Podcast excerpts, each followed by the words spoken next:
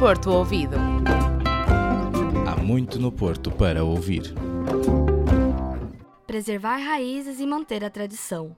O meu nome é Evelyn Padovani e, juntamente com Lara Castro e Leonor Couto, vamos dar-te a conhecer um negócio que carrega mais de 70 anos de história e com uma particularidade especial. No próximo sábado celebra-se o Dia do Pai. E por isso fomos conhecer uma casa que já passou pela mão de três gerações da família Coutinho. André, neto do fundador, guia-nos numa visita à tradicional loja de cores que tem um nome muito particular. O meu avô se estabeleceu ali na Rua Chã uh, e passado, como sapateiro e passado pouco tempo uh, apareceu uma senhora, uma cliente, que, que, disse que tinha um crocodilo em casa, que tinha vindo do Brasil, embalsamado, se ele queria ir passar por lá. Ele ficou curioso, gostou muito da, da peça, comprou por 30 escudos, trouxe-o, uh, colocou o crocodilo na loja e deu então o nome à Casa Crocodilo. O negócio começou com Tomás Coutinho, que é o pai de Guilherme e avô de André. A Casa Crocodilo foi passando de pai para filho, ou por outras palavras, de geração em geração. Quando surgiu o programa de Porto Tradição, eh, eu vi uma oportunidade para revitalizar a casa e então uh, suspendi temporariamente a minha carteira profissional e vim para aqui ajudar o meu pai a seguir para não deixar morrer a casa, que era mesmo assim, e continuar a geração. Para um negócio com mais de 75 anos, os desafios são adaptar a casa comercial à nova realidade sem perder a essência. Eh, é um desafio para mim que eu sou da área da saúde, eh, mas vou tentando adaptar-me às novas circunstâncias, não é, dos novos tempos, mas eh, mantendo, mantendo a tradição. Continuamos aqui com a traça antiga, com as obras que fizemos. Vamos tentar ir devagarinho, a ver, mas estou confiante no futuro.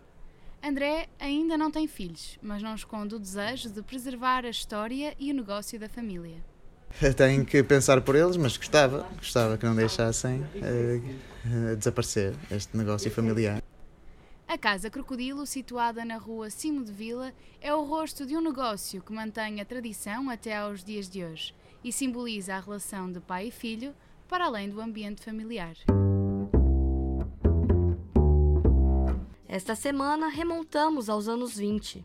Envolvidos pela Belle Époque e por um ambiente antigo, visitamos o Café Majestic. No Antigamente Aqui de hoje, vamos dar-te a conhecer o mais histórico café da Invicta. Na famosa Rua de Santa Catarina, o Majestic é uma mistura de arte, gastronomia e arquitetura que encanta muitos turistas até aos dias de hoje. Classificado como património cultural, o café nasceu em 1921 por iniciativas de comerciantes do Porto. Fernando Barrias, o atual gerente, explica as razões que estiveram na origem do café. Eles queriam dar à cidade algo uh, que ficasse marcado, portanto, uh, havia na altura uh, necessidade de fazer algo, algo pela cidade também. E esta ideia nasce uh, também uh, com os cafés que já estavam a aparecer, como a brasileira, por exemplo, de, de, Lisboa, etc. Nasce também, na sequência disso, também era moda em Paris. Símbolo da arte nova, os bancos aveludados e o teto de gesso decorado contam a história do Porto no início do século. Uma época de muitos debates políticos e mudanças sociais. Entrar no Majestic é como regressar ao passado. Uh, era um café de luxo, Uh, uh, a, imprensa espanhola classificava-o como o café mais bonito da Península Ibérica, naquele tempo, e, a partir daí foi sempre procurado pelas elites, na altura, o, jet set, que a gente costuma às vezes falar, um, é um ícone da, da cidade do Porto. É, é, além de ser património público, é, é um café que, se perguntar a qualquer português, é, é, é, um, é sala de visitas também aqui da, da, da cidade. Em 1981 assiste-se ao declínio do Majestic, mas toda a história ali contida não poderia ser esquecida. Em 15 de julho de 1994, o café reabre completamente, renovado pelas mãos do pai, de Fernando Barrias. Hoje é um dos grandes símbolos da Invicta. Passeias pelo Bolhão ou por Santa Catarina e ouves ao fundo um acordeão. Icônico e estridente. Mas quem o toca? É o simpático Senhor Romão. Vamos conhecê-lo agora no porto deles.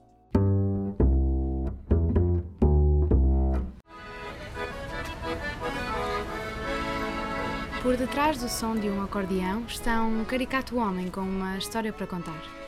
Olha, isso já deu muita volta. Isto é assim, então nunca sabemos onde é que vamos parar, não é? Estou aqui mais ou menos há 13 anos. Há bastantes anos. Ah, Mas antes disso estive aqui não sei quantos anos, depois fui para Lisboa, estive lá 20 anos também.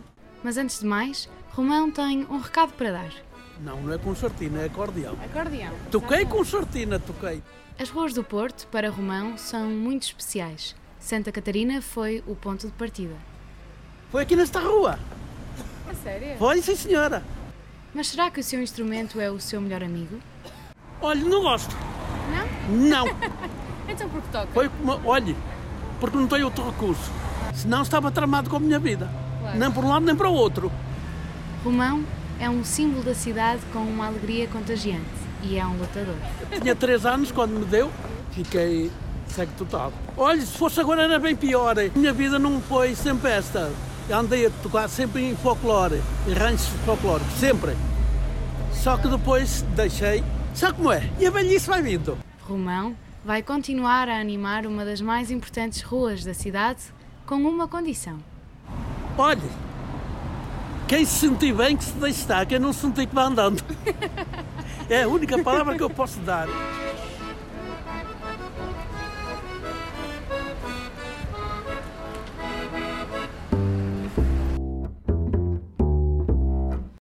Conhecer a Invicta e quem faz parte dela. Assim termina mais um episódio do Porto Ouvido.